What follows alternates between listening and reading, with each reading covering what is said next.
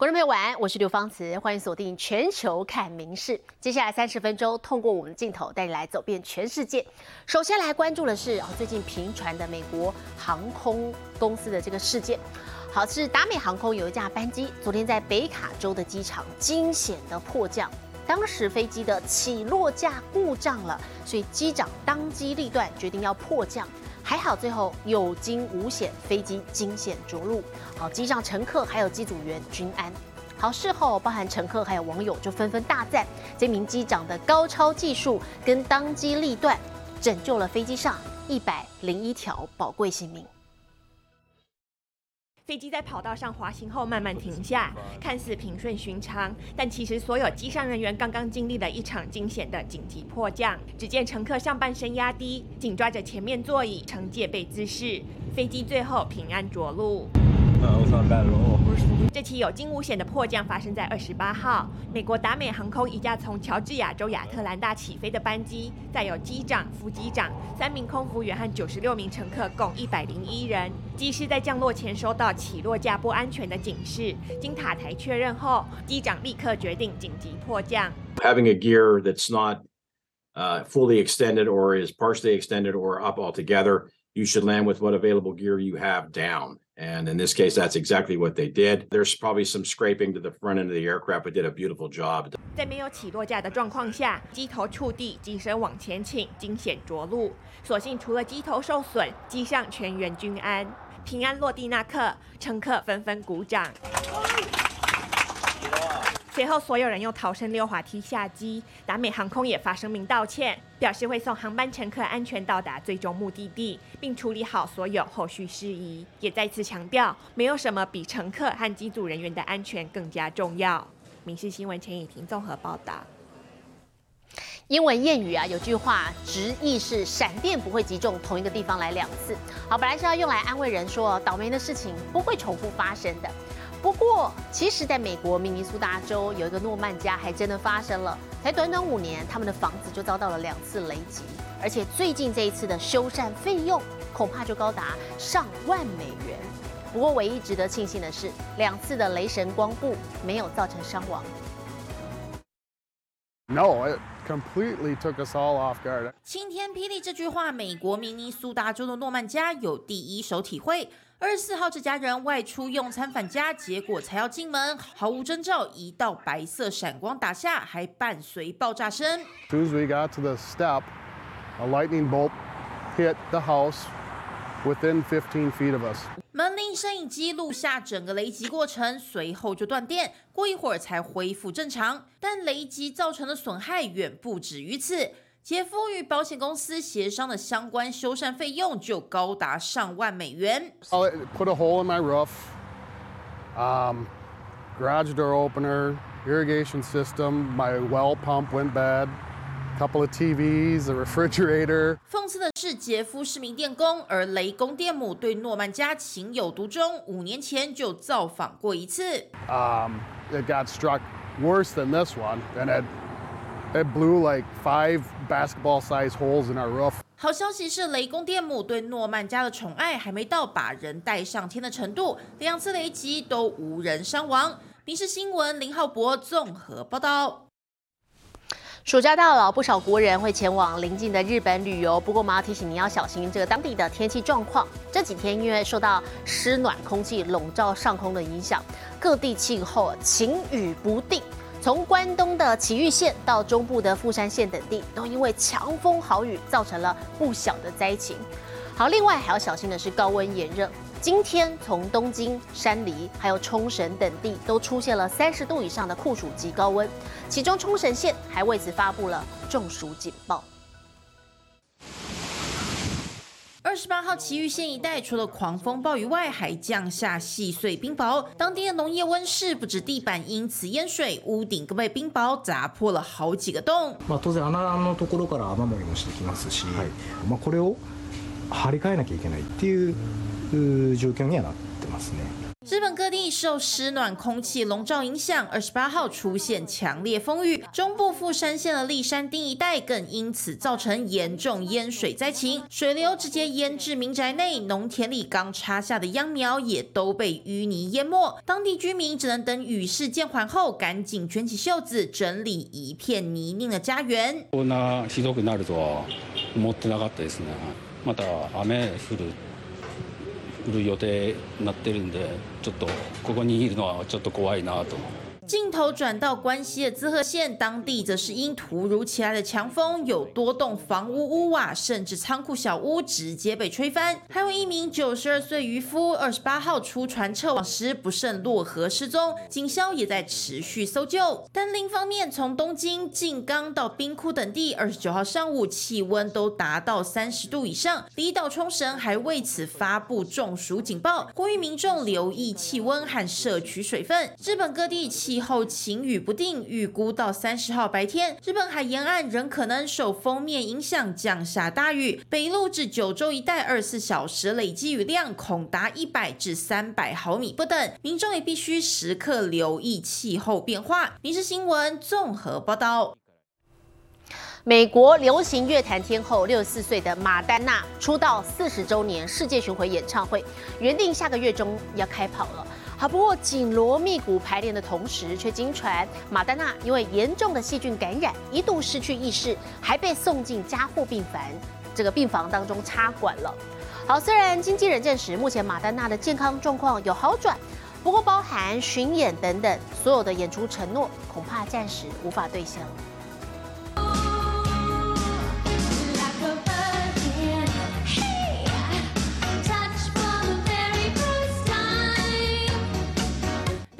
马丹娜出道四十周年演唱会前夕，经传病重住院。The 64 year old icon was hospitalized for what's being described as a serious bacterial infection. 能唱能跳，完全看不出来六十四岁，却一生病就直送加护病房，吓坏全球歌迷。Don't cry for me,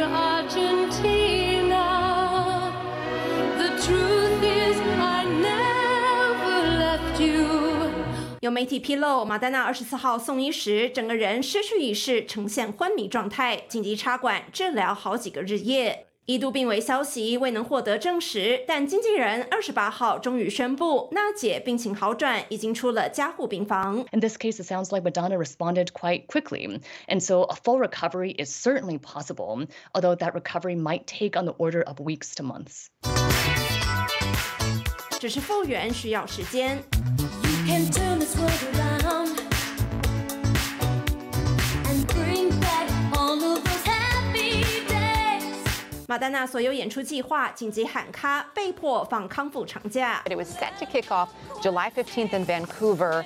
84 shows scheduled across North America and Europe through January of 2024.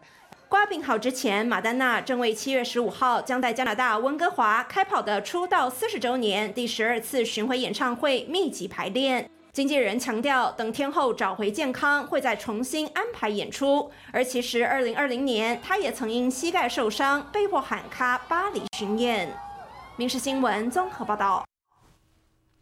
焦点新闻在关注的是美国跟中国这两大强国的角力竞争趋于激烈。好，为了避免情势迈向失控，美国国务卿布林肯他最新在华府智库外交关系协会的活动上呢，公开的表示说，美方寻求和中国和平共存，建立双方的长期沟通管道。好，同时也澄清，其实美国没有在围堵中国。好，不过事实上，他刚刚说的共存呢，美国的共存也是有底线的，那就是维持台海现状，并且坚决反对北京武力攻台。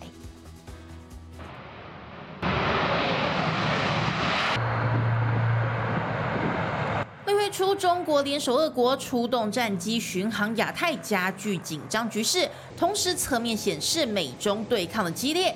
为免情势失控，美国国务卿布林肯二十八号在智库访谈特意强调，华府与北京应设法和平共存。And it starts with some basics. It starts with actually building back sustained lines of communication. That was the you're going to start to to see uh, more engagement in both directions with uh, senior Chinese officials coming here, senior Americans going there. 布林肯指出，美国没有围堵中国，因为这不符合美方利益。去年两国贸易还创新高，而且美国的制裁具有针对性，受到限制的中企仅占百分之零点零零零一。不过，美国寻求与中国共存，不等同没有底线。 We continue to be guided by the One China policy based on the three communiques, the Taiwan Relations Act, and the six assurances. That hasn't changed and that won't change. We are there for Taiwan. Uh, under the Taiwan Relations Act, we've had a long-standing policy of making sure that uh, we could uh, do what's necessary to help Taiwan defend itself. That policy and the, um, the sort of rheostat on it also uh, depends a lot on what, what Beijing is doing or not doing. 布林肯表态，美国支持台海现状，希望两岸和平解决分歧，反对任一方片面破坏现状， 否则恐怕引爆全球经济危机。但中国从二零一六年起就动作不断，显然不想接受现状。不论是飞弹试射、军事部署演习，还是经济胁迫与打压台湾国际空间，都是违反现状的维持。法国总统马克宏近日也把握 CNN 专访机会，表达相同立场。Look, I was very clear and I want to be clear. First, on Taiwan, we are in favor of the status quo, which means we are dead against any aggression. 就像布林肯所提，台湾地位重要，百分之七十的半导体在台湾制造，世界一半货柜航运行经台湾海峡。说台海现状是全球共同利益所在，也不为过。因此，中国妄图强吞台湾、破坏现状的行为，即便在想缓和双边关系的美国眼中，也是绝对不可碰触的红线。民事新闻林浩博综合报道。美国在外交上要抗中又要共存之外呢，在内政的部分是二零二四大选，这个有意角逐的人啊，现在已经打得水深火热了。不过终究最后还是只有一个人可以入主白宫。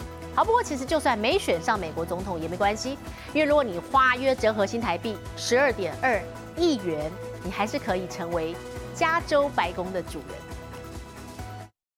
这是正版华府白宫椭圆办公室。This is the Oval Office in Hillsborough, California, right here in the Bay Area. And it is no coincidence that it looks pretty similar to the original. 这间办公室所属的别墅足足有七百多平大，位在占地三英亩的土地上。屋子建于一八零零年代，一九零二年，当时的屋主重金聘请一代女建筑师茱莉亚·摩根，将它拉皮整修成白宫的样子。The story is is that he had aspirations to be a, a, president, a presidential candidate one day. His idea was to gift it to the United States government to make it a Western White House. 历经多年整修，主体结构仍然没有改变。不仅有酷似白宫西厢的客厅和水晶吊灯，每间卧房的大小比大部分人一整个家还要大。And obviously, you can see rose gardens everywhere, similar to the, the actual White House. 加州白宫隐身在路边深处，就连当地出生长大的邻居都不晓得它的存在。中介表示，现在的屋主带着老婆和两个年幼的孩子住在这里，他们觉得房子似乎有点太大，因此决定出售。如果手头上有三千九百万美金，约台币十二亿，就能买下，成为下一个加州白宫的主人。民事新闻综合报道。体坛消息带来关心的是 MLB 美国职棒大联盟的最新战况，今天出现了完全比赛。洋基先发投手赫曼用九十九球完投九局，演出了二七上二七下，杨基最后十一比零比零好大胜了运动家。那么赫曼他也成为洋基队史上第四位投出完全比赛的投手。洋基对运动家的比赛九局下半两出局，运动家还没有任何打者踏上过一垒垒包。洋基先发投手 Herman 准备写下历史。Grounded to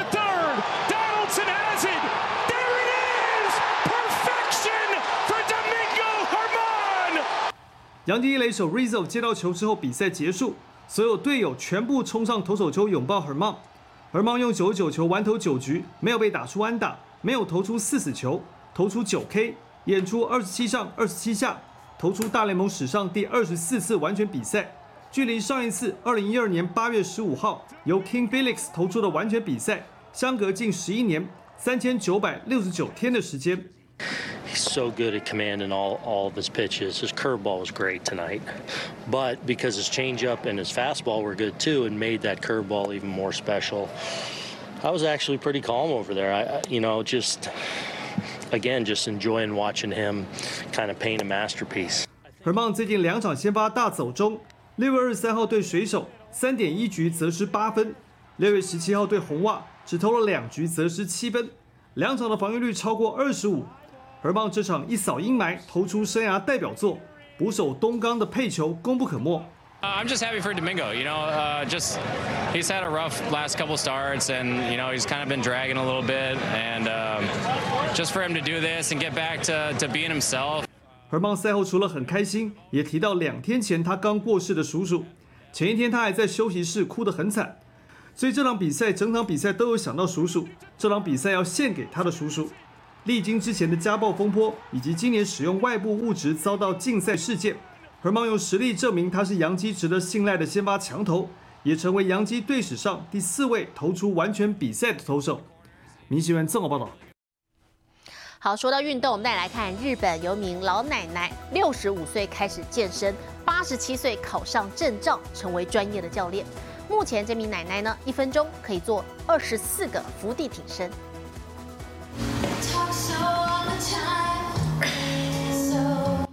扛起杠铃做深蹲，看起来脸不红气不喘。除此之外，一分钟还能做二十四下伏地挺身，精神活力和体力都不输年轻人。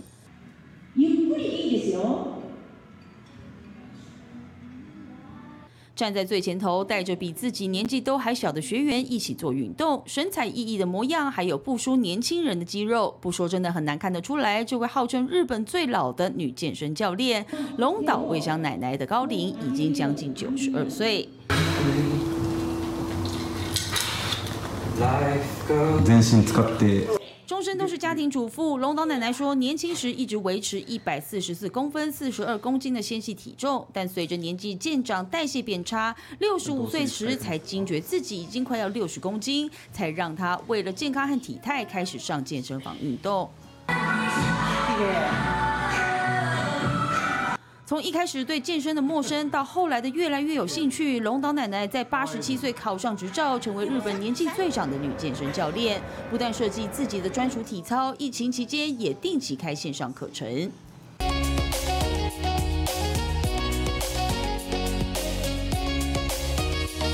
年轻人还充满活力、活泼的龙岛奶奶，透过聊天和运动，让自己保持身心愉悦，一点都看不出来年纪。而龙岛奶奶也说，她的愿望是希望能够当健身教练，直到一百岁。民事新闻这么报道。德国人向来是吃肉吃的相当多的国家，不过过去十年来，气候变迁还有动物权利的议题受到重视，再加上肉变贵了，所以不少德国人开始选择减少吃肉。那么根据统计，德国人吃肉量呢是减少了百分之十五，达到历史新低。德国柏林这个周末市集生意很好，每个摊子前都有人排队。这家烟熏香肠摊也不例外。不过，这烟熏香肠其实是素食。Warum ich weniger Fleisch esse, also der ähm, vorwiegende Grund sind die Tiere,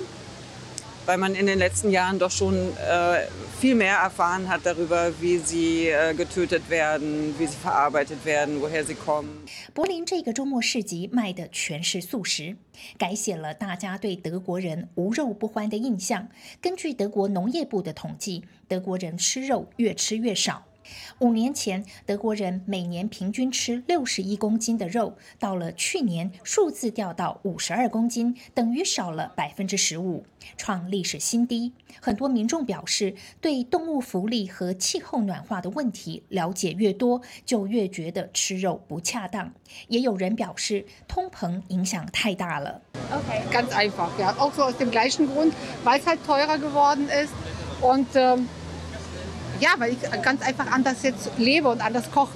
吃素已是一股世界性的潮流。德国人口中百分之十，约八百三十二万人是素食者。二零一八年，素食者的比例为百分之六，看得出成长快速。二零二一年，德国农业部长是由绿党的奥兹德米尔出任，他是素食主义者，这令肉类产业很失望。民视新闻综合报道。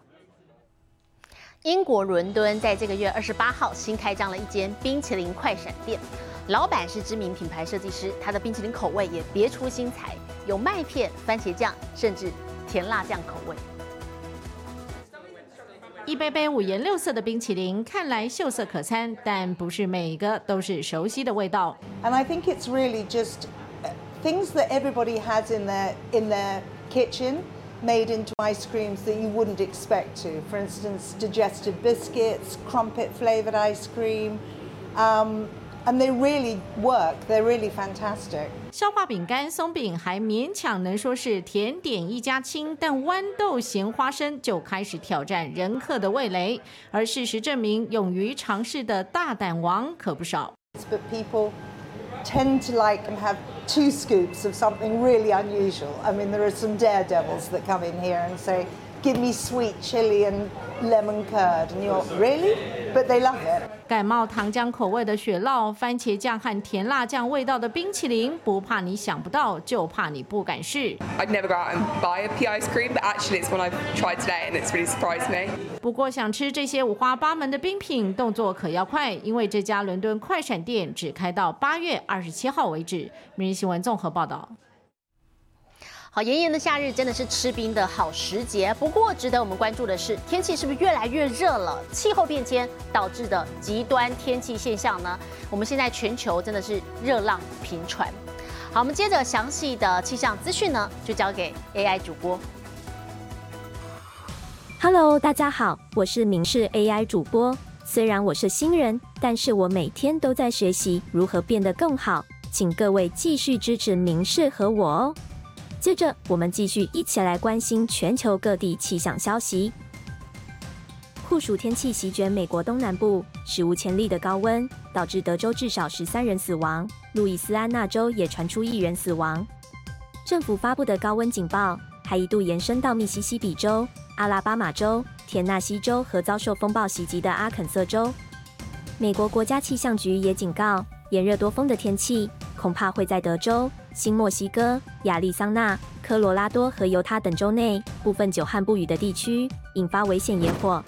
现在来看国际主要城市的温度：东京、大阪、首尔最低二十一度，最高三十度；新加坡、雅加达、河内最低二十六度，最高三十三度；吉隆坡、马尼拉、新德里最低二十五度，最高三十五度；纽约、洛杉矶、芝加哥最低十七度，最高二十九度；伦敦、巴黎、莫斯科最低十二度，最高二十五度。欢迎大家到民事新闻官网留言，一起帮我命名。接下来把现场交给主播。我是刘芳慈，感谢您今天的收听，也请持续收听我们各节 Podcast，带给您最新最及时的新闻。